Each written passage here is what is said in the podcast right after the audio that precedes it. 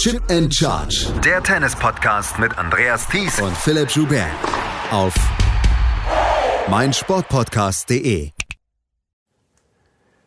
Wir sehen einer 16-Jährigen beim Star werden zu. Eine andere, Ons Jabeur, ist heute ein bisschen getroffen worden. Novak Djokovic hat sich durchgebissen und hat sich mal wieder mit dem Zuschauer angelegt. Und insgesamt haben wir wieder einen sehr spektakulären Tag erlebt. Herzlich willkommen zu einer neuen Ausgabe von Chip in Charge, dem Tennis Talk und unserer äh, vierten Ausgabe äh, der täglichen Zusammenfassung. Mein Name ist Andreas Thies. Philipp ist heute nicht dabei. Ich habe es den Leuten, die den gestern Podcast und gestrigen Podcast schon gehört haben, erzählt. Heute ist vom Standard aus Österreich Lukas Zara da. Hallo Lukas. Hallo Andreas, freut mich, dass ich dabei sein darf. Ja, freut mich, dass du dabei bist. Und ähm, ich hätte so gerne mit dir über zwei Österreicher noch im Turnier gesprochen. Aber ähm, das hat nicht so ganz geklappt und die sind beide auf dramatische Art und Weise ausgeschieden. Und wo wir dich jetzt schon mal da haben aus Österreich, du ein großer österreichischer Tennisexperte bist, dann müssen wir natürlich über die beiden Niederlagen von Sebastian Ofner und von Dominik Thiem sprechen. Lass uns als erstes über Dominik Thiem sprechen. Der hat gegen Felix Auger-Aliassime ein wirklich couragiertes Match gebracht. Es ist eine Partie gewesen von zwei Spielern, die beide so ein bisschen kriseln. Felix Auger, ist jemand letztes Jahr nicht wirklich viel hinbekommen. Dominik Thiem ist immer noch auf der Suche nach der Form, die ihn 2020 zum US Open Sieger gemacht hat. Ob er die Form irgendwann wiederbekommt, das steht zu bezweifeln im Moment. Ähm, es wäre, es hätte wieder so ein, es hätte so, so, so ein Büchsenöffner sein können für ähm, Dominik Thiem. Hm. Ja, so ist es und davon reden wir nicht zum ersten Mal. Mhm. Äh, Tsitsipas in Wimbledon in der ersten Runde in fünf Sätzen äh, bitter ausgeschieden, jetzt äh, wieder. Ja, du hast es angesprochen, beide Spieler ähm, nicht auf der Höhe ihres, ihres Könnens. Ähm, das hat man in den ersten zwei Sätzen, finde ich, gut gesehen. Ähm, dann hat sich Team tatsächlich da erholt, hat da ähm, einen knappen dritten Satz ähm, gewinnen können und dann äh, das Match in die Länge gezogen und dann im fünften Satz, ja, ähm, Breakchancen nicht genutzt, äh, kurz darauf, kurz darauf den Aufschlag verloren und dann hat äh, Oshé Aliassim keine Fehler mehr gemacht, also keine, keine blöden Fehler, keine Dummheiten mehr angestellt. Mhm. Dann äh, hat er das nach Hause gespielt. Ähm, ich glaube trotzdem vom Kampfgeist her äh, bekommt, bekommt Team wirklich viel äh, Kritik in Österreich äh, ab. Ähm, und das kann man jetzt, äh, glaube ich, schon auch widerlegen, weil das war, das war äh, wirklich großartig, wie sich da, wie sich da im Match gehalten hat, finde ich. Ähm, da stand er mit dem Rücken zur Wand und plötzlich ist es in einen fünften Satz gegangen. Ähm, natürlich steht da wieder eine Niederlage, ähm, aber ich hoffe trotzdem, dass er sich darauf irgendwie fokussiert, dass er da ähm, vielleicht auch Spaß gehabt hat. Ich kann mich da an einen Ball erinnern, an eine Rückhand aus äh, unmöglicher Position, äh, die Linie entlang, äh, wo das ganze Stadion äh, geraunt ja. hat und er einen Grinser hatte. Ähm, ja, an solche Momente festhalten, aber es muss irrsinnig schwer sein, in seinem Kopf äh, wieder so eine Niederlage wegstecken zu müssen. Ähm, ja, äh, bittere, bitteres, langes Match, das dann am Ende zur Niederlage führte. Dieses Close but no cigar ist halt jetzt auch ein wiederkehrendes Thema und ähm, ich glaube nicht, dass er in irgendeiner Weise sich was davon kaufen kann inzwischen, dass man sagt, ja, er ist so nah dran und er spielt eigentlich gut. Mhm. Die Siege müssen irgendwann kommen, ne? Genau.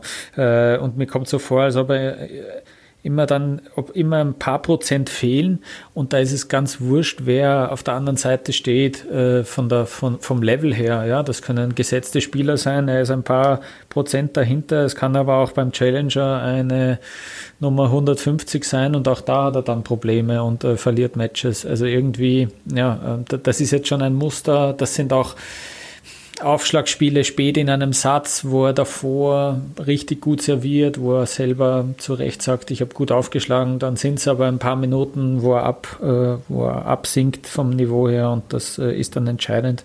Äh, wie du sagst, ja, ähm, es wird immer schwieriger natürlich von Mal zu Mal, sich da irgendwelche positiven Dinge rauszunehmen. Ähm, ja, äh, jetzt geht's, jetzt ist es nach Hause gegangen und jetzt spielt er das nächste Mal äh, Davis Cup in Irland gegen eine gegen, gegen, gegen Leute, die vielleicht gerade noch ein dreistelliges Ranking haben. Ja, ähm, das ist jetzt dann die nächste Aufgabe, ähm, ja, sich da wieder zu motivieren. Ich wünsche es ihm und ja, ähm, es war irgendwie cool, in ein paar Phasen gegen Auger Lessim äh, mitfiebern zu können mit der österreichischen Brille. Ähm, ja, äh, man weiß natürlich, was er, was er zu, zu was er zu leisten imstande ist, aber ja, äh, schwierige Situation sicher. Schwierige Situation auch gestern für Sebastian Ofener, obwohl der das letzte Jahr das beste seiner ja, das beste Jahr seiner Karriere hatte, bis unter die Top 40 gekommen ist. Er war kurz davor gesetzt zu sein, sogar hier bei den Australian Open. Es hat nicht viel gefehlt. Jetzt war er in der ersten Runde auf Sanasi Kokinakis getroffen und das Stadion, die John Kane Arena, war komplett voll. Alle wollten Sebastian Ofner sehen. Den, den Witz habe ich gestern schon gemacht. Ähm, es wollten alle natürlich Thanasi Kokinakis sehen, aber es entwickelte sich ein richtig gutes Match zwischen den beiden und Sebastian Ofner hatte seine Chancen und hat am Ende im Match Tiebreak verloren. Das war ist eine bittere Niederlage. Ähm, ich finde, er hat das sehr cool gemacht in dieser aufgeheizten Atmosphäre und die John Kane Arena kann nun wirklich zum Hexenkessel werden. Das haben wir gesehen, als äh, Nick in den letzten Jahren immer dort gespielt hat. Ähm, auch da kann man dann am, am Ende sagen, ja, es hat nicht ganz geklappt und das ist wahrscheinlich auch eine sehr bittere Niederlage für ihn. Mhm, das ist sicher auch eine, die äh, auf dem langen Rückflug äh, dann ähm, wo er zu knabbern hat, aber er hat jetzt noch äh, zumindest ein Match im, im Doppelwettbewerb, ähm, da, da tritt er an. Ähm, ist vielleicht dann, wenn er die erste Hürde schafft, äh, der mögliche Gegner von Kravitz und Pütz in der zweiten Runde. Ähm, ja, äh, zu diesem Match ähm, fast 80 Winner von, von Ofner. Äh, der hat wirklich versucht, äh, offensiv zu spielen. Das ist sein Spiel. Ähm, mit einem, mit meinem wirklich starken äh, Aufschlag, äh, eine, eine starke Rückhand hat er, ähm, an der Vorhand ist viel gefeilt worden, ähm, das funktioniert sehr gut, kann er gut Druck machen. Ähm, es war so ein bisschen ein Up und Down, weil äh, hin und wieder er ist schon oft auch äh, wirklich knapp an der Netzkante hängen geblieben mit seinen Grundschlägen. Ähm, und ja, äh, 2-1 Führung, äh, wirklich ähm, hat, schon, hat schon recht gut ausgesehen, äh, hat dann aber nicht gereicht. Hat im, hat im Entscheidungssatz auch vorneweg serviert, ist da aber nicht, nicht mehr reingekommen. Äh, Kokinakis hat da, hat da richtig gut serviert und er hat sich da eigentlich keine echte Chancen äh, erspielen können, äh, sich da abzusetzen. Dann ging es ins Tiebreak. Ähm, was ich immer ein bisschen ankreide oder was ich von außen fällt es halt sehr auf, seine Körpersprache, die, die auffällig negativ ist, auch in mhm. Momenten, wo er sogar in Führung liegt, ähm, wenn der Gegner dir einen Slice spielt und er er kommt, er kommt dann nicht mehr richtig hinter den Ball, ähm, dann, dann zeigt er das aber dem Gegner auch, dass ihm das wehtut, dass das giftig ist für ihn und, und er regt sich auf, äh, fragt in die Box, äh, was soll ich bei diesen Bällen machen, was soll ich machen? Äh, wenn ich da der Gegner wäre, würde ich äh, schauen, dass ich so schnell wie möglich genau gleich wieder den nächsten Ball ihm präsentiere. Ähm, also das glaube ich schon. Ähm, von außen gesehen, von außen betrachtet, dass er das äh, verbessern müsste, aber er spielt auch schon länger. Also er war schon immer äh, einer, der da viel von sich preisgibt ähm, und er hat auch Matches schon gewonnen mit dieser Körpersprache, aber das ist halt sehr auffällig bei ihm und äh, wer weiß, ja auch in diesem, in diesem Setting, du hast das gesagt, John Kane Arena, die Fans waren natürlich hinter Kokinakis, sobald Ofner einen Punkt gemacht hat, war ja fast Stille in dem ganzen Stadion. ja. Wenn Kokinakis äh, den Punkt gemacht hat, ist, äh, ist, äh, ist es abgegangen gegangen. Ähm, ja, ganz eigene Stimmung. Ich glaube, das hat ihm gar nicht so, das war jetzt gar nicht so spielentscheidend, matchentscheidend, ähm, aber ja, ähm, wie gesagt, ja, bittere Niederlage, ähm, weil da eben was drin war, weil er gewusst hat, er kann dieses Match eigentlich gewinnen und dann wäre es ja wieder nach vorgegangen im Ranking. Dann reden wir wirklich tatsächlich schon über einen Platz, vielleicht unter den besten 32 und sogar über eine Setzung dann in Paris. Ähm, aber ja, äh, hat nicht, hat nicht sollen sein. Sebastian Ofner und Dominik Thiem also ausgeschieden. Bei den Frauen war Sinja Kraus in der, in der Qualifikation, ist dort ausgeschieden. Julia Grabherr ist immer noch verletzt und konnte nicht antreten. Ähm, Andreas Erler, Lukas Mietler werden auf jeden Fall antreten im Doppel. Sind sie schon, haben sie schon gespielt? Nein, nein, die erste Runde, da müssen sie auch noch warten, weil, glaube ich, der Gegner ist, glaube ich, Baez und noch ein ah. Partner und der Baez hat heute das Einzel gehabt, deswegen spielen die dann morgen die erste Runde, ja. Das hatte ich nicht ganz auf dem Schirm jetzt. Das waren die Ergebnisse von den Österreichern. Das ist nicht schlimm. ja. Ansonsten habe ich alle Ergebnisse immer drauf. Hm. Kommen wir zu den Ergebnissen von heute und da müssen wir über ein Ergebnis sprechen, was ähm, wirklich sehr, sehr viele Menschen sehr hat aufhorchen lassen. Wir wussten alle, ja. dass Mira Andreeva ein sehr spezielles Talent ist. Wir haben sie letztes Jahr oder ich habe sie letztes Jahr tatsächlich noch gesehen im Finale der Juniorinnen gegen Alina Koneva. Damals hat sie verloren. Sie hat heute in der Pressekonferenz dazu gesagt, das ist eine Niederlage, die mich hat zehn Tage beschäftigt hat, weil ich immer gedacht hatte, das hätte ich da machen sollen, das hätte ich da anders machen sollen, etc. Und dann habe ich gedacht, ah, gut, du wirst noch mehr Niederlagen haben in diesem Sport, da musst du jetzt weiterkommen. Sie hat heute auf dem Platz gesagt, nach ihrem Sieg gegen Ons Jabeur, ich bin in diesem einen Jahr gereift und da hat die ähm, Moderatorin bzw. die Interviewerin gesagt, ja, aber du bist jetzt erst 16 und sie sagte, naja, aber letztes Jahr war ich 15 und ähm, das ist eine bestechende Logik, mit der sie dann auch neben dem Platz auftritt. Sie hat heute Ons Jabeur besiegt mit 6 zu 0 und 6 zu 2 und ich weiß nicht, ob besiegt das richtige Wort ist. Sie hat Sie, sie hat ihr wirklich die Ohren lang gezogen, Ons Jabeur, von der ersten Sekunde an. Ich weiß gar nicht, ob Ons Jabeur so richtig realisiert hatte während des Matches, was ihr da passiert ist.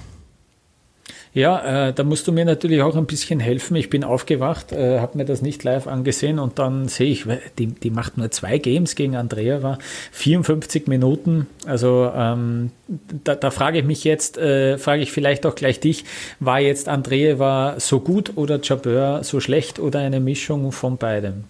Also ich möchte, ich möchte sagen, es ist eine Mischung aus beidem, allerdings 80 Prozent die Stärke von Andrea war und 20 Prozent vielleicht nicht die gute Form von uns Jabeur. Mhm. Ähm, Onsa Böhr hat machen können, was sie wollte und sie hat ja dieses variable Spiel. Sie hat ja eigentlich auch Mittel und Wege, um Gegnerinnen dann andere Bälle zu geben oder anderes other, another look oder so. Also, dass man sagt, okay, das ist nicht mhm. immer der gleiche Ball, den sie spielt. Und das ist ja kein Einbahnstraßentennis oder ein einfältiges Tennis, was ähm, Onstra Böhr spielt. Aber Mira Andreeva hat erstens einen sehr, sehr guten Aufschlag, jetzt schon mit 16 Jahren. Zweitens hat sie eine exzellente Vorhand. Und drittens hat sie jetzt schon ein Spielverständnis, was wirklich ihresgleichen sucht. Und das hat mir heute Morgen extrem imponiert. Der erste Satz hat 20 Minuten gedauert. Als Onstra Böhr im zweiten Satz bei 1, 0 zu 1, das ihr erstes Spiel gemacht hat, da hat sie die Arme hochgerissen und hat, äh, hat gejubelt und ähm, da wusste sie, glaube ich, trotzdem, ich habe hier heute keine Chance. Und das hatte sie nicht. 2 zu 6 ging der zweite Satz dann auch an Mira Andreeva. Und das ist ein spezielles Talent. Und wir haben schon im letzten Jahr gesehen, dass sie einige wirklich großartige Siege hatte, ja zum Beispiel bei den News Open, wo sie ja auch nicht weit davon entfernt war, Coco Golf zu besiegen. Und das ist etwas, ähm, wo ich jetzt sage, wir haben heute drei 16-jährige Spielerinnen im äh, Draw gehabt und sie scheint tatsächlich von allen dreien die weiteste zu sein. Sie ist im Live-Ranking jetzt schon unter den Top 40 und es wird nicht lange dauern, bis sie unter den Top 10, bis sie unter der Top 10 kommt, wenn da nichts äh, Großartiges passiert. Mhm. Ähm, ich habe also alles, was ich, was ich dann von diesen Partie auch gesehen habe, eben äh, Jabeur überraschend war einfach immer hinterher, immer, ähm, ja, immer, immer die zweite Siegerin nur. Ja, ähm, André war de facto kaum Fehler gemacht und ähm, ja, äh, guter Aufschlag sowieso, exzellente Rückhand finde ich. Ähm, ja, und ich habe gesehen, äh, gab ja dann auch ein Video von dem French Open, wo Andrea war äh, im vergangenen Jahr gesagt hat, ja, sie wird gern mal mit äh, Ons ein paar mhm. Bälle spielen, weil äh, die Trainer würden sich ja gut verstehen, ihr Trainer und äh, der Trainer von Chabeur und äh, vielleicht kann sich da mal was machen lassen. Und jetzt ja, hat sie ein paar Bälle gespielt mit der Chabeur, aber ähm, dass sie der so die Ohren lang zieht, äh, nicht schlecht. Ähm, ja, extrem junge Spielerin noch. Und ja, jetzt, wenn wir vielleicht darauf schauen, wie es weitergeht, äh, Diane Paris, glaube ich, ist die nächste genau. Gegnerin, okay, äh, auch, auch auf jeden Fall machbar, wenn man Chabeur schlägt, dann Krejcikova und Viertelfinale wäre möglich gegen Sabalenka, jetzt schaue ich schon sehr weit vor, aber darauf hätte ich auch Bock, muss ich sagen. Ja. Ich, ich schaue auch schon nach vorne, dass sie das Viertelfinale ja. erreichen kann. Ich halte es für überhaupt nicht unwahrscheinlich, dass sie hier das Viertelfinale erreicht, weil sie extrem ja auch geerdet ist. Das ist ja auch keine Spielerin, die jetzt sagt, ich möchte die Sterne vom Himmel holen, ich will das jetzt gewinnen. Sie hat selber als Ziel rausgegeben die Top 30.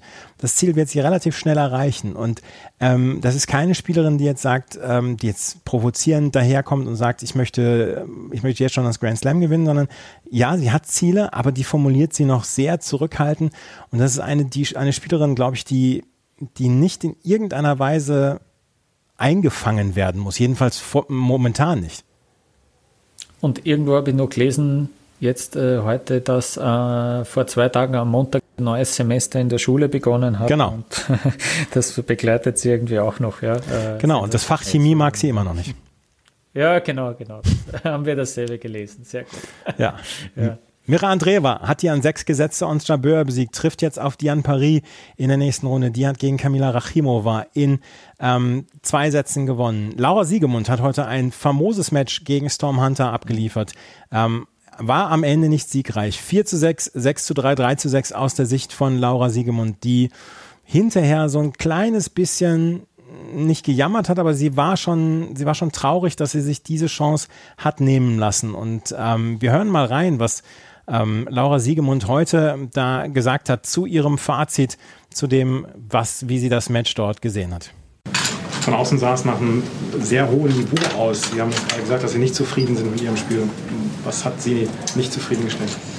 Ja, ist eine gute Frage. Ich hatte auch, äh, teilweise hatte ich das Gefühl, dass es wirklich, ähm, dass es ein gutes, ein hohes Niveau ist und dass sie einfach sehr gut spielt.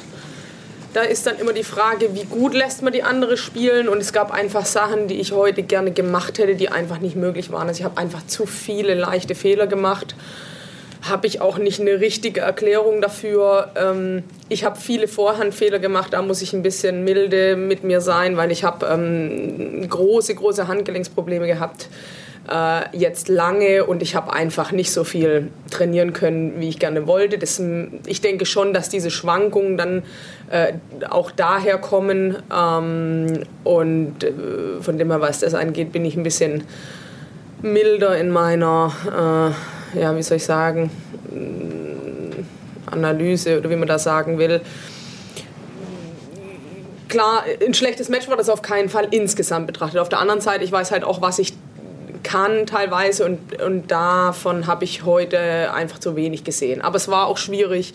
Es ist halt wieder ein ganz anderer Platz. Ich habe irgendwie eine halbe Stunde auf dem gespielt. Das ist normal in so einem Turnier, aber ich sag mal, wurschtelt man sich da irgendwie durch, dann weiß man beim nächsten Mal schon ein bisschen anders ähm, damit umzugehen. Dann war es natürlich nicht einfach gegen das Publikum. Sie spielt, äh, keine Ahnung, das Turnier ihres Lebens. Also äh, das zieht sie auch nicht, äh, nicht jede Woche so, äh, so raus, da die, die, die Bälle aus dem Lauf. Also äh, da läuft es schon ganz gut auch gerade, deswegen auch Hut ab. Aber auf der anderen Seite, ich kann da trotzdem mithalten oder eigentlich mehr. Also ich wusste, dass sie heute ein gutes Match spielen wird, das war mir klar.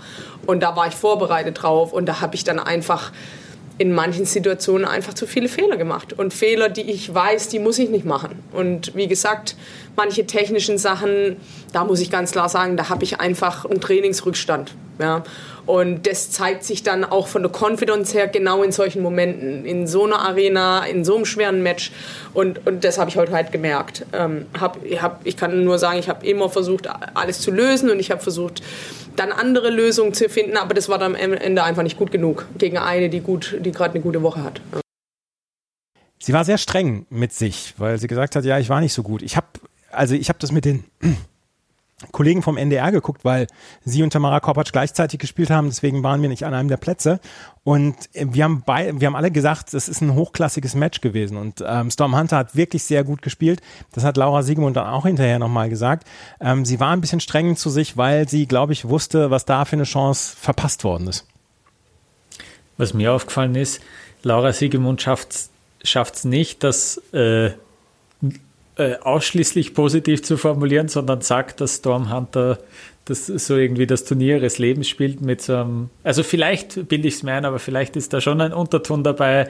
Äh, sowas passiert ihr, kommt ihr jetzt auch nicht alle Tage vor, dass sie so gut spielt, äh, ist mir aufgefallen. Aber ja, äh, was, was ich da auch rausgehört habe, eben äh, Laura Siegemund, äh, bisschen dieses, dieses Programm der letzten Tage und Wochen, dass das äh, jetzt auch ein bisschen Tribut, äh, sie dem Tribut zollen muss, ähm, ja, äh, dass, sie, dass sie wenig trainieren konnte. Ähm, ich glaube, äh, ich glaube, wir, wir stehen hier beim, beim Leistungsniveau von ihr. Die, sie war in den letzten 64 dabei. Ähm, das ist, das ist, glaube ich, okay im Einzel und sie, sie steht ja jetzt in beiden Doppelrastern äh, und, und kann da so beide Konkurrenzen eigentlich gewinnen, äh, darauf den Fokus legen. Äh, da zählt sie zu den Sieganwärterinnen und äh, ich glaube, ähm, ja, die, die werden wir auch in der nächsten Woche noch spielen sehen.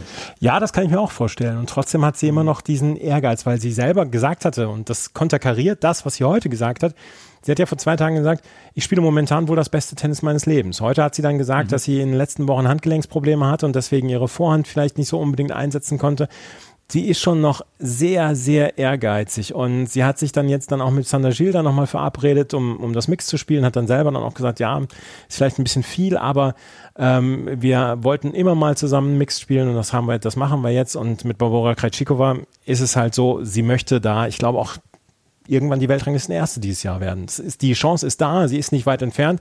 Sie ist auf Platz 1, der 5 der Weltrangliste im Moment. Storm Hunter ist die Nummer 1 der Weltrangliste momentan. Mhm und die Chancen sind da und sie ist extrem ehrgeizig. Und ja, sie hatte diesen Unterton, dass sie sagt, okay, das ist jetzt schon das Turnier ihres Lebens, weil Storm Hunter hat in der Qualifikation sehr gut gespielt, sie hat in der ersten Runde sehr gut gespielt und das heute war wirklich eine famose Leistung von der Australierin. Das muss man auch so sagen. Sie ist 180. der Weltrangliste vor diesem Turnier gewesen und ähm, da jetzt diese dritte Runde zu erreichen, größter Erfolg für sie im Einzel, das ist schon eine starke Nummer und da muss man auch sagen, das war heute auch eine, wirklich eine fabulöse Leistung. Mhm. Ja, und äh, revanchiert sich da, glaube ich, auch. Die haben sich ja äh, beim United Cup getroffen, gell? Die genau. Sam Hunter und Laura Siegemund im Mixed, ähm, genau. Ähm, ja, ja, äh, vielleicht treffen sie ja dann wieder aufeinander bei den, bei den Doppelkonkurrenzen. Ja, ähm, ja äh, natürlich, wenn ich, wenn ich den Namen Storm Hunter in der zweiten Runde von einem Grand Slam lese als Gegnerin, äh, rechne ich mir auch mehr Chancen aus, ja, als äh, hätte natürlich eine hochgesetzte äh, Spielgegnerin auch sein können. Ähm, verstehe natürlich die, die Enttäuschung da, ja. Storm Hunter hat in der ersten Runde gegen Sarah Irani gewonnen. Ähm, Storm Hunter trifft jetzt in der dritten Runde auf Barbora Krejcikova und da haben wir gleich dann die zweite deutsche Spielerin, die heute im Einsatz war. Das war nämlich Tamara Korpatsch und Tamara Korpatsch hatte Pech. Tamara Korpatsch hat sich im dritten Spiel des ersten Satzes ähm, hat ihr Rücken zugemacht. Eine Blockade im Rücken, sodass sie sich kaum noch bewegen konnte. Sie hat dann versucht, einen Medical Timer zu nehmen. Die Physiotherapeutin hat ihr dann ein Schmerzmittel gegeben, hat gesagt, naja, das, das wirkt innerhalb von 15 Minuten. Sie hat das dann nach einer halben Stunde noch nicht gespürt, dass diese äh, Schmerztabletten gewirkt hat. Und sie konnte sich kaum noch bewegen. Sie hat versucht, alles ähm, ranzusetzen, um Barbora Krajcikova einen guten Kampf anzubieten, aber das konnte sie nicht. Wir hören mal rein, was sie dann heute in der Pressekonferenz gesagt hat, weil ich habe sie darauf angesprochen, ob sie vielleicht ausgerutscht ist und ähm, das hatte ich nämlich vermutet. Aber das ist ihre Antwort. Ich bin eigentlich nicht weggerutscht. Ich weiß, es ist einfach nur plötzlich passiert. Ich weiß nicht. Ich glaube, das war also nach dem Aufschlag. Sie hat dann, ich glaube, einen Longline retourniert und ich habe den irgendwie versucht zu kriegen und dann tat es irgendwie plötzlich weh kam einfach sofort und dann habe ich halt mit meinem Schläger ein bisschen entgegengehauen, weil ich dachte, so ein bisschen massieren oder so. Und beim nächsten Punkt war es dann noch schlimmer. Und dann äh, habe ich, ich, ich habe fast geweint auf dem Platz, weil ich habe gedacht, bei den Australien Open und äh, so viel Pech kann man wirklich nicht haben. Das ist so traurig. Das ist einfach bei 1-1. Das ist, äh, ich sage nicht, dass ich deswegen verloren habe. Ich, ich, ich meine, sie, sie spielt wirklich gut. Und äh, sie kann mich wirklich sehr gut laufen. Also wenn sie aufschlägt, kann sie wirklich den Ball direkt danach richtig gut platziert spielen. Aber ich kann auch sagen von mir, dass ich wirklich schnell bin, normalerweise. Ähm, und äh, ja, heute nicht. Das ist einfach Pech. Tamara Kopacz hat gesagt, das hatte ich, ich hatte solche Verletzungen und sowas, Schmerzen und so hatte ich gar nicht, bis ich 28 war. Jetzt habe ich das auf einmal. Da wollte ich eigentlich entgegnen, naja, ja, das Alter, es kriegt uns alle, aber das habe ich, hab ich mich dann noch zurückgehalten. Ja, ähm, bitter, wenn das, wenn das, wenn das auf der größten Bühne passiert. Gell? Sie hat sich wahrscheinlich auch sicher, natürlich hat sie sich äh, perfekt vorbereitet auf die Gegnerin. Ähm, Krejcikova vielleicht auch noch eher angreifbar unter den gesetzten Spielerinnen. Ähm, und was mir irgendwie auf Twitter dann aufgefallen ist, schon früh in der, in der Partie, sie hat auf ihr, in, ihr, in Richtung ihrer Box, glaube ich, ganz energisch äh, gedeutet, dass die ruhig sein sollen, glaube ich. Irgendwie, irgendwas war da. Ähm, man hat das nur irgendwie quasi als GIF, ist das ein bisschen rumgegangen auf Twitter. Aber da dürft sie, oder sie hat irgendwem anderen gedeutet, dass sie ruhig sein sollen, aber ich kann es mir nicht vorstellen, bei einer, äh, bei einem Seitenwechsel war das, ja. Also äh, da, da dürfte sie auch auch irgendwas äh, irritiert haben, äh, die Kommunikation mit ihrem Team. Äh, habe ich jetzt in Wien, von Wien aus, ja, äh, für mich selbst so zusammengereimt. Ich habe es ich nicht gesehen, das gebe ich offen zu. Mhm. Ähm, okay, aber ja. sie hat jetzt zwischendurch hat sie mit ihrem Vater gesprochen, also Tamara Korpatsch, der hat ihr gesagt, Spiel auf die Rückhand, die kommt nur Cross zurück.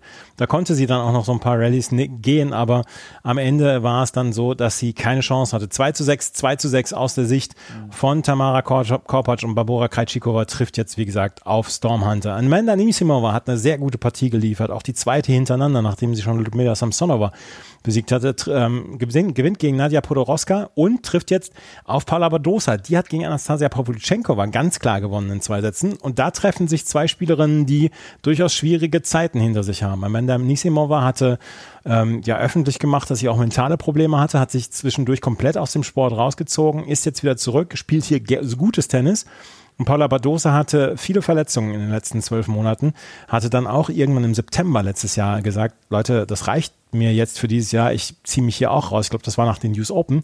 Und jetzt äh, treffen die beiden in der dritten Runde aufeinander und spielen wirklich hervorragendes Tennis.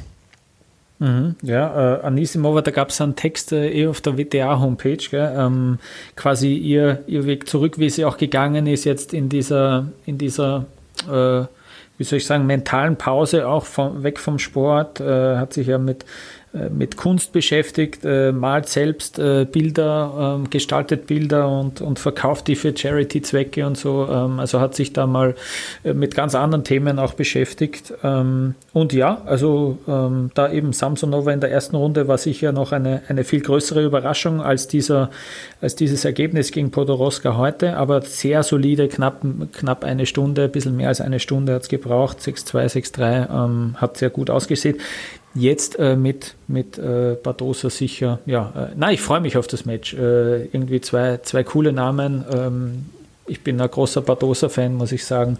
Ähm, werde ich, mir, werd ich mir anschauen. Ja. Und das vielleicht wieder auf diesem Platz 6, der jetzt ja diese Courtside-Bar hat und wo jetzt so viele durchaus ah. attraktive Spiele dann angesetzt werden. Und äh, damit die Leute, die dort ihr Schirmchengetränk schlürfen, dann auch noch ein gutes Spiel haben. Ja, würde ich auch gern dort sitzen. Ja, ja, das, ist, ja das, ist, das ist nicht gar nicht so schlecht. Ja? Also Minus gerade in Wien, ja. ja. Mit, mit, mit, mit Kurzzeitbars, ja. Aber hier hat es heute auch geregnet zwischendurch. Also ich möchte. Oje, oje, ja? oje. Armer Andreas. Ja. Amanda Anisimova gegen Paula Badosa in der dritten Runde. Lesia Zurenko gewinnt gegen Rebecca Masarova in zwei Sätzen 6-3, 6-4 und trifft jetzt Arina Sabalenka. Die hat mal die zweite jungen Spielerin dann ja so ein bisschen Volley genommen. Nachdem sie gegen Ella Seidel klar gewonnen hatte, hatte sie jetzt auch gegen Brenda Fruvirtova mit 6 zu 3 und 6 zu 2 gewonnen. Das war dann der zweite wirklich hervorragende Auftritt von Arina Sabalenka. Coco Goff hat gegen Caroline Dollarhide durchaus Probleme gehabt im ersten Satz. Dollarhide schlug bei 6 zu 5 zum Satz auf, konnte ihren Aufschlag nicht halten und als Coco Gauff dann den Tiebreak gewonnen hatte, dann ging es nur noch in eine Richtung. Ähm, die Vorhand machte mal wieder ein bisschen Probleme, auch wenn sie die verbessert hat. Ihr Aufschlag ist deutlich besser inzwischen geworden und der hat sie dann zwischendurch durchaus rausgerettet und sie trifft jetzt in einer sehr interessanten Partie auf Alicia Parks. Alicia Parks, die ja im letzten Jahr und Ende vorletzten Jahres so ein bisschen für Furore gesorgt hatte. Dann hatte sie letztes Jahr ähm, als Top 70 Spielerin schon die Quali spielen müssen. Das Problem war, sie war zu spät in diese Top 100 vorgestoßen, sodass die Entry-List für die Australian Open 2023 schon ähm, durch waren und dann musste sie in die Quali und da hat sie damals gegen Linda Noskova verloren in der zweiten Quali-Runde und konnte ihr ihre Form nicht unter Beweis stellen. Und dieses Jahr ist sie dann im äh, Hauptfeld gewesen, ganz normal, hatte in der ersten Runde gegen Darius Niur gewonnen in drei Sätzen und hat jetzt gegen Leila Fernandes ein richtig gutes Match gespielt. 7-5, 6 zu 4. Ich war eigentlich davon überzeugt, dass Parks zu fehleranfällig ist und dass Leila Fernandes hier dann äh, Kapital draufschlagen kann. Aber Fernandes ist ja selber eine Hochrisikospielerin und das hat heute nicht funktioniert. Alicia Parks gegen Coco Gauff, das ist ein sehr interessantes Match, was wir in der dritten Runde sehen werden. Mhm, ja, ähm, finde ich auch. Parks äh, auch, habe mich auch gewundert, wie ich aufgewacht bin heute. Ja, äh, hätte, ich, hätte ich auf jeden Fall Fernandes vorn gesehen äh, und hat ein 2-5 im ersten Satz wettgemacht. 2-5 hinten mhm. gelegen, 7-5 draus gemacht. Ähm, äh, ja, und äh, Parks hat dann nach dem äh, Match im äh, On-Court-Interview gesagt, sie würde sich von ihrem Team gern wünschen, dass die weniger Gas geben, weil sie, sie macht es ein bisschen nervös. Ja, das fand ich witzig. Äh, vielleicht kann sie das auch noch äh, im persönlichen Gespräch äh, klären, aber schon sicher mal gut, das gleich auch auf dem Platz zu erwähnen, äh, dass sie sich daran halten, weil gegen Coco Goff muss natürlich vieles, wenn nicht alles stimmen. Die zwei kennen sich auch ganz gut. Coco Goff ist natürlich auch darauf angesprochen worden, habe ich gesehen in der, in der PK dann danach. Ähm, die haben schon als wirklich als Kinder gegeneinander gespielt ähm, und äh, ja, äh, wird sehr, äh, Coco Goff hat auch gesagt, sie drückt quasi immer ähm, Frau Parks die, die, die Daumen auch äh, auf jeden Fall in der nächsten Runde nicht. Ja, und Coco Goff steht bei sieben von sieben äh, Siegen in diesem Jahr. Ich habe leider noch keinen einzigen Ballwechsel gesehen von ihr. Ähm, ich hoffe, dieses Match äh, gibt es dann zu einer angenehmeren Uhrzeit für mich. Aber Davon ist auszugehen, dass das ähm, ja. Wobei, es könnte für die Amerikaner dann auch vielleicht ein bisschen auf den Mittag gelegt werden. Das Aha, könnte ich mir ja, auch vorstellen. Stimmt, natürlich. Ja, ja, Ansetzung, dass du das in den USA sehen kannst. Ja, na, schauen wir. Alicia Parks also gegen Coco Gauff in der dritten Runde. Magdalena Frech hat gegen Caroline Garcia gewonnen. 6 zu 4, 7 zu 6. Garcia hat hinterher sehr starke Zweifel geäußert, hat gesagt, ich weiß nicht, was, was mit mir los war. Ich habe zwischendurch fast nicht atmen können. Ich frage mich zwischendurch dann auch, warum mache ich das alles noch? Das war eine sehr, sehr niedergeschlagene Caroline Garcia. Magdalena Frech hat das ausgenutzt, trifft jetzt auf Anastasia Sacharova. Die hat gegen Kaya Juvan ganz, ganz klar gewonnen. Beatrice Haddad-Maia gewinnt ganz klar gegen Alina Koneeva und trifft jetzt auf eine weitere russische Spielerin, die heute für eine Überraschung gesorgt hat. Ähm, Maria Timofeeva, die hatte im ersten Satz gegen Caroline Wozniacki überhaupt keine Chance, verlor den mit 6 zu 1, aber konnte dann ihr Spiel anpassen. Caroline Wozniacki kam nicht mehr durch und Timofeeva fand Mittel und Wege durch die Defensive von Wozniacki durchzukommen und gewann am Ende in drei Sätzen. Timofeeva also gegen Beatrice Haddad-Maia. Marta Kostiuk hat eben in einem ganz, ganz spektakulären Match gegen Elise Mertens gewonnen mit 10 zu 6 im Match-Tiebreak. Das war ein hochinteressantes Spiel. Elise Mertens hatte ihre Chance, hatte auch einen Matchball, den konnte sie nicht verwerten. Kostjuk jetzt also in der dritten Runde und sie wartet auf ihre Gegnerin und es könnte Eva Avanesian sein, weil Maria Sakkari liegt mit 4 zu 6 und 3 zu 5 zu diesem Zeitpunkt, wo wir aufnehmen, zurück. Und das wäre wieder eine Enttäuschung für Maria Sakkari. Ähm, Eva Avanesian kurz davor, in die dritte Runde einzuziehen gegen Marta Kostjuk. Und dann ist dieser Teil dieser Auslosung dann schon sehr, sehr offen. Das waren die Frauen. Kommen wir zu den Männern, weil die haben nämlich heute auch so ein paar Matches gehabt, über die wir unbedingt sprechen müssen. Alt voran der Branchenprimus, wie man so schön in der Written Press sagt. Novak Djokovic hat heute gespielt gegen Alexei Popperin. Und äh, Lukas, das war enger, als er sich gewünscht hätte. Mhm. Ich schaue jetzt nochmal, drei Stunden zwölf, okay. Äh, es sind vier Sätze geworden. Ähm, ich dachte, die haben länger gespielt. Drei Stunden zwölf geht ja dann äh, äh, gerade noch. Ähm, ja, da war wieder typische Djokovic-Partie, oder? Also es gab dominante Phasen, es gab Phasen, äh, wo, er, wo er sich mit einem Zuschauer anlegen hat müssen, äh, damit er wieder sich äh, aufweckt quasi selbst. Ähm, ja, äh, dann äh, hat er sich gedehnt, gedehnt am Handgelenk, bezieh ja, beziehungsweise am Unterarm, gedehnt äh, in den Oberschenkeln im vierten Satz dann, ähm, dass man es glauben könnte, spekulieren könnte, ist da irgendwas im Busch.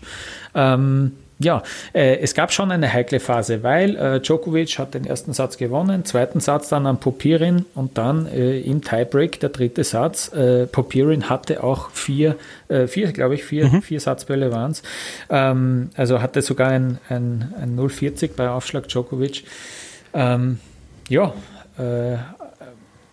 äh, Popirin, ein interessanter Kerl. Äh, Günter Bresnik erwähnt den oft, wenn es äh, um Talente geht, quasi, die man jetzt noch nicht so auf dem Radar hat und denen die Zukunft gehören könnte. Da nennt äh, Bresnik gern äh, Dennis Shapovalov und äh, ärgert sich, dass der nicht mehr aus seinen Möglichkeiten macht. Und er nennt auch diesen äh, Popirin äh, immer wieder. Und ja, man, hat, man hat das so ein bisschen gesehen und ich glaube, diese Phase, wo Papirin in Sätzen ausgeglichen hat, das war sicher ein cooles Gefühl äh, für den, nicht? Äh, auf der, auf, auf, in einem großen Stadion in Melbourne. Und äh, Djokovic hat selber nach dem Match gesagt, eigentlich Satz 2, Satz 3 aber auch, war ich der schwächere Spieler. Ähm, aber ja, äh, ein bisschen Glück auch. Er hat auch, glaube ich, einen Schlag erwähnt, einen expliziten. Popirin hatte eine Vorhand äh, bei einem Satzball. Wenn er die macht, äh, gehört ihm der Satz. Hat äh, Djokovic quasi auch wieder sofort parat gehabt im Kopf. Äh, ist ihm gleich eingefallen beim On-Court-Interview. Ähm, ja, war auf jeden Fall nicht äh, das Beste, was Djokovic zeigen kann, aber ja, es hat trotzdem gereicht. Jetzt hat er einen Satz abgegeben, aber wie gesagt, finde ich gar nicht so schlimm bei dieser Spielzeit. Ähm, natürlich hätte er es gern schneller gehabt, aber ähm, sehe ich kein Problem und so körperlich, ähm, glaube ich, brauchen wir da nicht groß spekulieren. Der ist, der ist fit der Djokovic. Ja, der, ja, der ist fit. Und ich glaube auch nicht, dass das äh, in irgendeiner Weise körperliche Probleme geben wird. Aber er hat jetzt zweimal einen Satz verloren. Das ist ihm schon mal passiert und dann hat er den Rest des Turniers keinen Satz mehr abgegeben. Was mich immer wieder aufs Neue beschäftigt, ist, und wir haben ganz häufig dann auch hier im Podcast mit Philipp dann auch schon drüber gesprochen, über seinen Ehrgeiz und dass er die Rekorde alle brechen will und so weiter. Und das ist alles schön und gut. Was ich immer wieder bemerkenswert finde, ist, wie er sich zwischendurch einfach Menschen auf der Tribüne sucht, die ihn triggern. Heute war es zum Beispiel wieder ein, ein Zuschauer, der irgendwas Unflätiges runtergeschrien hat. Dann hat er gesagt, hier, komm, erzähl das, äh, sag mir das ins Gesicht und äh, komm hier runter. Und daraus scheint er eine so derbe Energie zu ziehen, dass er dann danach solche Sätze beziehungsweise die Matches dann auch gewinnt, weil es war heikel für ihn. Es war, glaube ich, 4-5 und 0-40 oder 5-6 und 0-40. Und das ist eine Geschichte, die wirklich heikel für ihn war. Und er zieht sich aus solchen Sachen immer raus. Bei 30, 40 hat er einen perfekten zweiten Aufschlag hingelegt. Das, das sind halt so Sachen. Mhm. Er kann in diesen kritischen Situationen immer noch mal die Extraportion rausziehen. Aber dass er sich so häufig dann auch mit dem Publikum anlegt und heute dieser, dieser Schrei, den er nach dem verwandelten Matchball ja, rausgelassen hat, das ist, das verwundert mich immer wieder. Ja, bist nicht der Einzige. Ähm, weiß nicht, ob das sein muss. Dann auch noch im, ich glaube, das war, ja, das war Eurosport International, müsste das gewesen sein. Äh, Interview mit Babsi Schett und äh, Nick Kyrgios war irgendwie zugeschalten. Und äh, dann sagt er gleich noch, ja, das wird dir ja gefallen haben, oder Nick, äh, dass ich da den Kerl da gleich äh, mir vorgenommen habe. Und der Kyrgios sagt gleich, ja, ja, du, kein Problem, Bro, ich, ich äh, kann das gern regeln, ich suche den gern äh, aus dem Publikum raus, haha. Weiß nicht, ob es das braucht. Ja, äh, Djokovic ist ein eigener Mensch, aber wer ist das nicht? Und äh, jetzt, jetzt würde mich gern interessieren noch, Andreas, ob du das auch zugibst. Glaub, hast du nicht auch schon mal den Gedanken gehabt, dass, dass Djokovic sich fast schon, es wirkt ja, als ob der sich fast schon bewusst in solche Situationen begibt, ja. jetzt vom Spielstand her. Ach auch. so. Also vom Spielstand her, dass er irgendwie, dass, es, dass er spielt mit der Konkurrenz. Also jetzt vielleicht unbedingt, nicht unbedingt heute, ja, aber ähm, du hast das eh schon super ausgeführt, eben, dass er sich dann auch irgendwie etwas abseits vom Match an sich sucht, äh, mit dem er sich emotional so auf die Höhe bringt, weil danach, das ist ja bemerkenswert und wirklich augenscheinlich, dass er nach dieser Aktion, wo er dem Kerl sagt, ja, komm runter zu mir, klär mir das, oder weiß nicht, was er da wollte, ja. ähm, äh, dass er danach schon wieder null Fehler gemacht hat, glaube ich, weiß nicht, zwei Punkte in den nächsten drei Spielen oder so abgegeben nur und äh, dann ist er ja wegmarschiert und dann ist er davon gezogen. Also, also ich, glaub, ja, ich glaube nicht, dass er diese Spielstände sucht. Was mhm. ich glaube, ist, dass er zwischendurch wenn er merkt, dass er vielleicht nicht zu 100 Prozent da ist oder dass irgendwas etwas fehlt, dass er so einen Anzünder sucht. Und wenn es dann wirklich ein Zuschauer ist, der irgendwas Doofes reinruft, da bleiben ja die meisten Profis bleiben ja ruhig. Das, also die meisten Profis können das ja ausblenden. Aber das nimmt er dann, das nimmt er dann so, dass er das für sich als Trigger nimmt und dass er dann wirklich noch ein paar Prozent dazu bringen kann. Es war ja zum Beispiel bei den ATP Finals, hat er ähm, gegen Yannick Sinner verloren. Und da hieß es, hm. da hieß es dann schon bei einigen, ja, Yannick Sinner kann dieses Turnier gewinnen. Und Carlos Alcaraz kommt jetzt für Novak Djokovic, der nur mit Glück im Halbfinale ist. Was hat er gemacht? Er hat beiden, sowohl Alcaraz als auch ähm, Sinner, eine richtige Lektion erteilt dann. Das war ja nicht nur, dass er gewonnen hat, es war ja auch das Wie, wie er gewonnen hat. Und äh, das ist immer wieder, äh, da frage ich dann, ja, wie geht das? Und mhm. dass er immer noch diese mhm. Motivation hat, es den Jungen zu zeigen. Auch bei ihm wird der Körper nicht jünger. Diese Handgelenksprobleme sind real, da bin ich fest von überzeugt. Also er spielt das nicht. Mhm. Aber ähm, trotzdem, wie Philipp immer sagt, er ist so lange Favorit, bis er verliert. Ja, so einfach ist es manchmal. Ja. Ja. Äh, stimmt eh. Popirin war, war da zwei Sätze der bessere Spieler, hat kein Kapital draus schlagen können und ich glaube, so kann man auch äh, die Dominanz und das Spiel des Novak Djokovic beschreiben, ja? dass man eben auch oder wahrscheinlich eh von vielen äh, Größen in diesem Sport, wenn sie, wenn sie irgendwie eigentlich eigentlich gar nicht das Spiel dominieren, gar nicht, gar nicht wirklich gut in der Partie sind, aber trotzdem den Satz gewinnen, ja, dann, was soll ihnen dann passieren? Dann steigt auch der, der Glaube am, am Triumph wieder, am, dann steigt das Selbstvertrauen. Äh, der wird natürlich jetzt auch in die nächste Partie gehen mit der Erfahrung von engen Situationen schon in diesem Jahr. Ich rede, rede man ja noch gar nicht von den ganzen Jahren davor. Ähm, wird ihm Selbstvertrauen geben. Äh, natürlich geht er mit der breiten Brust in die nächste Runde. Novak Djokovic also in der dritten Runde. Dort trifft er auf Thomas Martin Echeverry. Der hat gegen Gael Monfils heute klar in drei Sätzen gewonnen. Ich glaube trotzdem nicht, dass er eine allzu große Hürde für Novak Djokovic darstellen wird. Adrian Manarino hat sich heute das Leben selber schwer gemacht. Er macht seit zwei Sätze lang wieder absolut sichere Sieger aus gegen Raumo Munar. Musste dann den fünften Satz 6-3, 6-3, 1-6-2, 6-6-3. Das war ein sehr, sehr krudes Match. Trifft jetzt in der dritten Runde auf Ben Shelton. Der hat durchaus Probleme gehabt und hat hinterher dann auch gesagt, dieses Aussie, Aussie, Aussie, oi, oi, oi, das verfolgt ihn ein bisschen in Schlaf. Hat allerdings gegen Chris O'Connell mit 6-4, 6-1, 3-6, 7-6 gewonnen und hat hier tatsächlich gute Nerven bewiesen und hat sich hier in die dritte Runde gespielt. Er ist der Favorit gegen Adrian Manarino. Und wer möchte denn nicht Ben Shelton gegen Novak Djokovic die Neuauflage von den US Open sehen? Uh, ich habe äh, hab einen Telefonhörer äh, jetzt vor mir, der plötzlich aufgelegt wird. Warum denn das? Ja. Na, das ja. war tatsächlich die erste, die erste Partie, die ich gesehen habe beim Aufstehen, ist Shelton gegen O'Connell gelaufen. Ja. Ähm, Shelton so ein bisschen deutlich ruhiger, als man ihn irgendwie in Erinnerung hat, äh, da aufgetreten. Das, äh, das Publikum war auch irgendwie gar kein Faktor, bis dann auf einmal O'Connell doch äh, sich da ja, äh, reingekämpft hat in die Partie. Äh, dann ist auch Shelton lauter geworden. Ähm, Im Kommentar hieß es dann schon, ja, der ist ruhiger geworden, gelassener geworden. Na, na, lassen wir den einmal gegen eben gegen so wen wie den Djokovic spielen, äh, dann wird der schon wieder von Beginn an äh, auch zwischen den Ballwechseln nämlich äh, ordentlich Gas geben. Und äh, ja, ich hätte Lust drauf. Äh, warum denn nicht? Schauen wir uns das gerne an. Ja. Ich würde es mir auch angucken. Also ich, ich lasse mich da nicht lumpen. ähm, Taylor Fritz hat gegen Hugo Gaston überhaupt keine Probleme gehabt. 6-0, 6-3, 6-1. Trifft jetzt auf Fabian Marojan. Fabian Marojan gehört zum ungarischen Davis Cup Team, was dann in zwei, etwas mehr als zwei Wochen gegen das deutsche Team dann antreten wird. Francisco Cerundolo mit 7-6, 6-4, 6-2 besiegt. Taylor Fritz gegen Fabian Marojan. Taylor Fritz wird vorgewarnt sein. Marojan, das äh, Match gegen, Rafa, äh, gegen äh, Carlos Alcaraz letztes Jahr, das ist vielen noch in sehr guter Erinnerung. Lorenzo Musetti gegen Luca van Asch war ein sehr stimmungsvolles Duell, was Luca van Asch vor frenetischem Publikum, sehr vielen Franzosen, am Ende in fünf Sätzen gewonnen hat mit 6 zu 0 im fünften Satz. Lorenzo Musetti war komplett weich, also wirklich weich geklopft im fünften Satz, hat diesen Satz dann sehr schnell abgegeben, 6 zu 0 verloren. Luca van Asch großes Talent, großer Defensivkünstler auch. Er hat noch nicht die allzu großen Winnerschläge, aber ihn musst du erstmal überwinden. Und das muss auch Stefanos Tsitsipas machen. Der hat heute eine echte Prüfung überstanden. Gegen Jordan Thompson. 4 zu 6, 7 zu 6, 6 zu 2 und 7 zu 6. Das war ein tolles Match, das war ein sehr stimmungsvolles Match. Und trotzdem, Stefanos Tsitsipas war hier einer von den Spielern, wo man gesagt hat, der, der ist nicht gut drauf und der lebt noch von seinem Ergebnis von letztem Jahr von den Australian Open, als er das Finale erreicht hat. Ähm, der scheint in Australien immer noch einen Extragang zu finden, weil seine ersten beiden Runden jetzt, das waren keine einfachen Gegner und die hat er jetzt aus dem Weg geräumt ist jetzt der Favorit gegen Luca van Asch auch.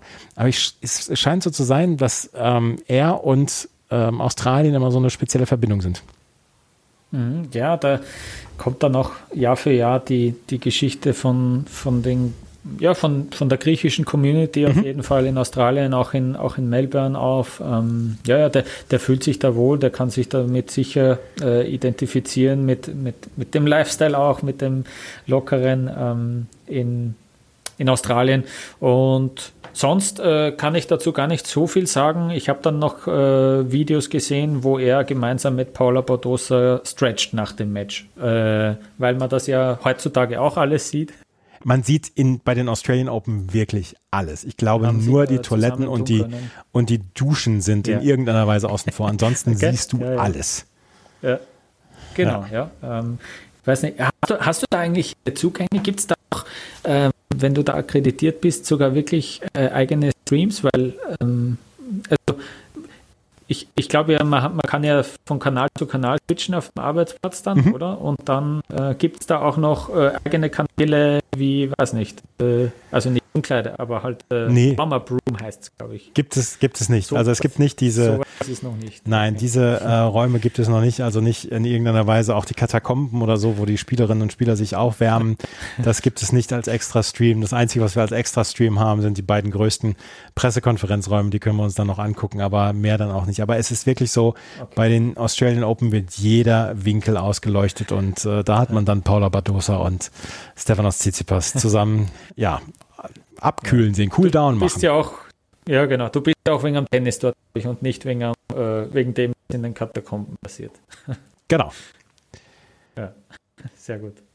Yannick Sinner hat ganz klar in drei Sätzen gewonnen. 6-2, 6-2, 6-2. Trifft jetzt auf Sebastian Baez. Der hat gegen Daniel Eli Galan in vier Sätzen gewonnen. Thomas Machatsch gewinnt gegen Francis TFO. Das war sein erster Sieg gegen einen Top 20 Spieler.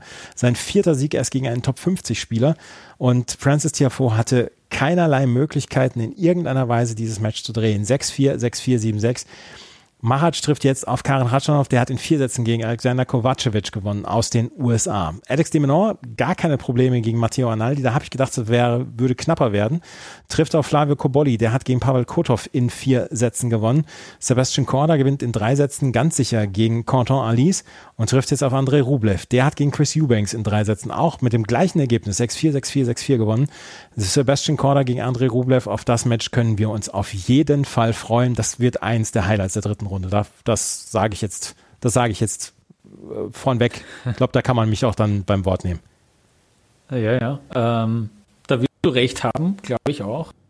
Was ich noch äh, sagen wollte, gab eine nette Play-Geste von Kovacevic. Ja, äh, gab es eine Situation im Match gegen Kratschanow, wo ein Ballkind äh, Ball von Kovacevic, einen Return, der nahe vom Netz übers Netz ging und dann vermutlich knapp ins Aus, hat das Ballkind direkt abgefangen, direkt aus der Luft. Äh, der Ball, äh, der, ja, der, der Ballwechsel hätte wiederholt werden müssen. Das hat die Schiedsrichterin angesagt. Ähm, Kratschanow hat sich wahnsinnig aufgeregt, äh, hat, hat, verlangt, dass man ihm sofort ein, äh, ein Regelbuch bringt und ihm diesen Absatz zeigt äh, und vorliest. Ähm, Kovacevic hat gesagt, mein Gott Willen, äh, ich gebe dir den Punkt, äh, der war eh draußen, passt schon. Ähm, sehr nette Fairplay aber ähm, es wäre schon, weiß nicht, ich, ich mag das nicht, wenn man, wenn man dann so äh, Schiedsrichter auch zusteigt. Ähm, ja, vielleicht äh, wäre dann kommen, dass alles richtig gemacht wurde von der Stuhlschiedsrichterin. So muss man reagieren, auch wenn es eine blöde Situation war, aber ja, eh, irgendwie äh, komisch. Aber ja, und was mir aufgefallen ist, in, de, in der ersten Runde sind gerade mal zwei letzte Spieler ausgeschieden. Heute haben wir drei gesehen, gell? mit, äh, mit TFO, mit äh, Musetti und Serondolo. der dritte, danke, genau. Ja. Ähm, haben wir heute schon mehr gesehen als in der ganzen ersten Runde. Ja, ja auf jeden Fall ähm, ist das Draw noch sehr stabil. Das Draw öffnet sich, das konnte ich bislang noch nicht sagen in den ersten vier Tagen. Das ist noch relativ stabil zusammengeblieben, auch bei den Frauen. Ein Ergebnisnachtrag noch. Eva Avanesian hat es tatsächlich geschafft, gegen Maria Sakkari in zwei Sätzen zu gewinnen. Eine weitere Enttäuschung für Sakkari, die in den letzten ja, im letzten Jahr hat sie dreimal in der ersten Runde verloren, jetzt wieder in der zweiten Runde ähm, Grand Slam Turniere und Maria Sakkari. Das ist leider, leider keine, keine Freundschaft. Das war es schon wieder mit der heutigen Ausgabe. Ähm, Lukas, ich danke dir sehr für deine Zeit und für deine Unterstützung. Hey, danke. Äh, danke, dass ich dabei sein durfte und liebe Grüße aus Wien Down Under. Vielen Dank. Wenn euch das gefällt, was wir hier machen, dann freue ich mich über Bewertungen, Rezensionen auf iTunes und auf Spotify. Folgt uns bei Twitter, Instagram und Blue Sky. Und wenn euch das so gut gefällt, dass ihr sagt, Mensch, dem Andreas und Philipp und auch dem Florian, wie wir das hier machen mit der Challenger Corner auch, den möchte ich einen Kaffee ausgeben. Dann könnt ihr das tun, entweder per PayPal oder per Steady. Auf den sozialen Medien gibt es die Links zu den jeweiligen Plattformen und auch in den Shownotes ist was hinterlegt. Vielen Dank fürs Zuhören. Bis zum nächsten Mal. Auf Wiederhören. Chip and Charge. Der Tennis-Podcast mit Andreas Thies und Philipp Joubert. Auf meinsportpodcast.de. Schatz, ich bin neu verliebt. Was? Da drüben. Das ist er. Aber das ist ein Auto. Ja, eben. Mit ihm habe ich alles richtig gemacht. Wunschauto einfach kaufen, verkaufen oder leasen. Bei Autoscout24. Alles richtig gemacht. Wie baut man eine harmonische Beziehung zu seinem Hund auf? Puh, gar nicht so leicht. Und deshalb frage ich nach, wie es anderen Hundeeltern gelingt, beziehungsweise wie die daran arbeiten. Bei Iswas Dog reden wir dann drüber. Alle 14 Tage neu mit mir, Malte Asmus und unserer Expertin für eine harmonische Mensch-Hund-Beziehung, Melanie Lippisch. Iswas Dog mit Malte Asmus. Überall, wo es Podcasts gibt.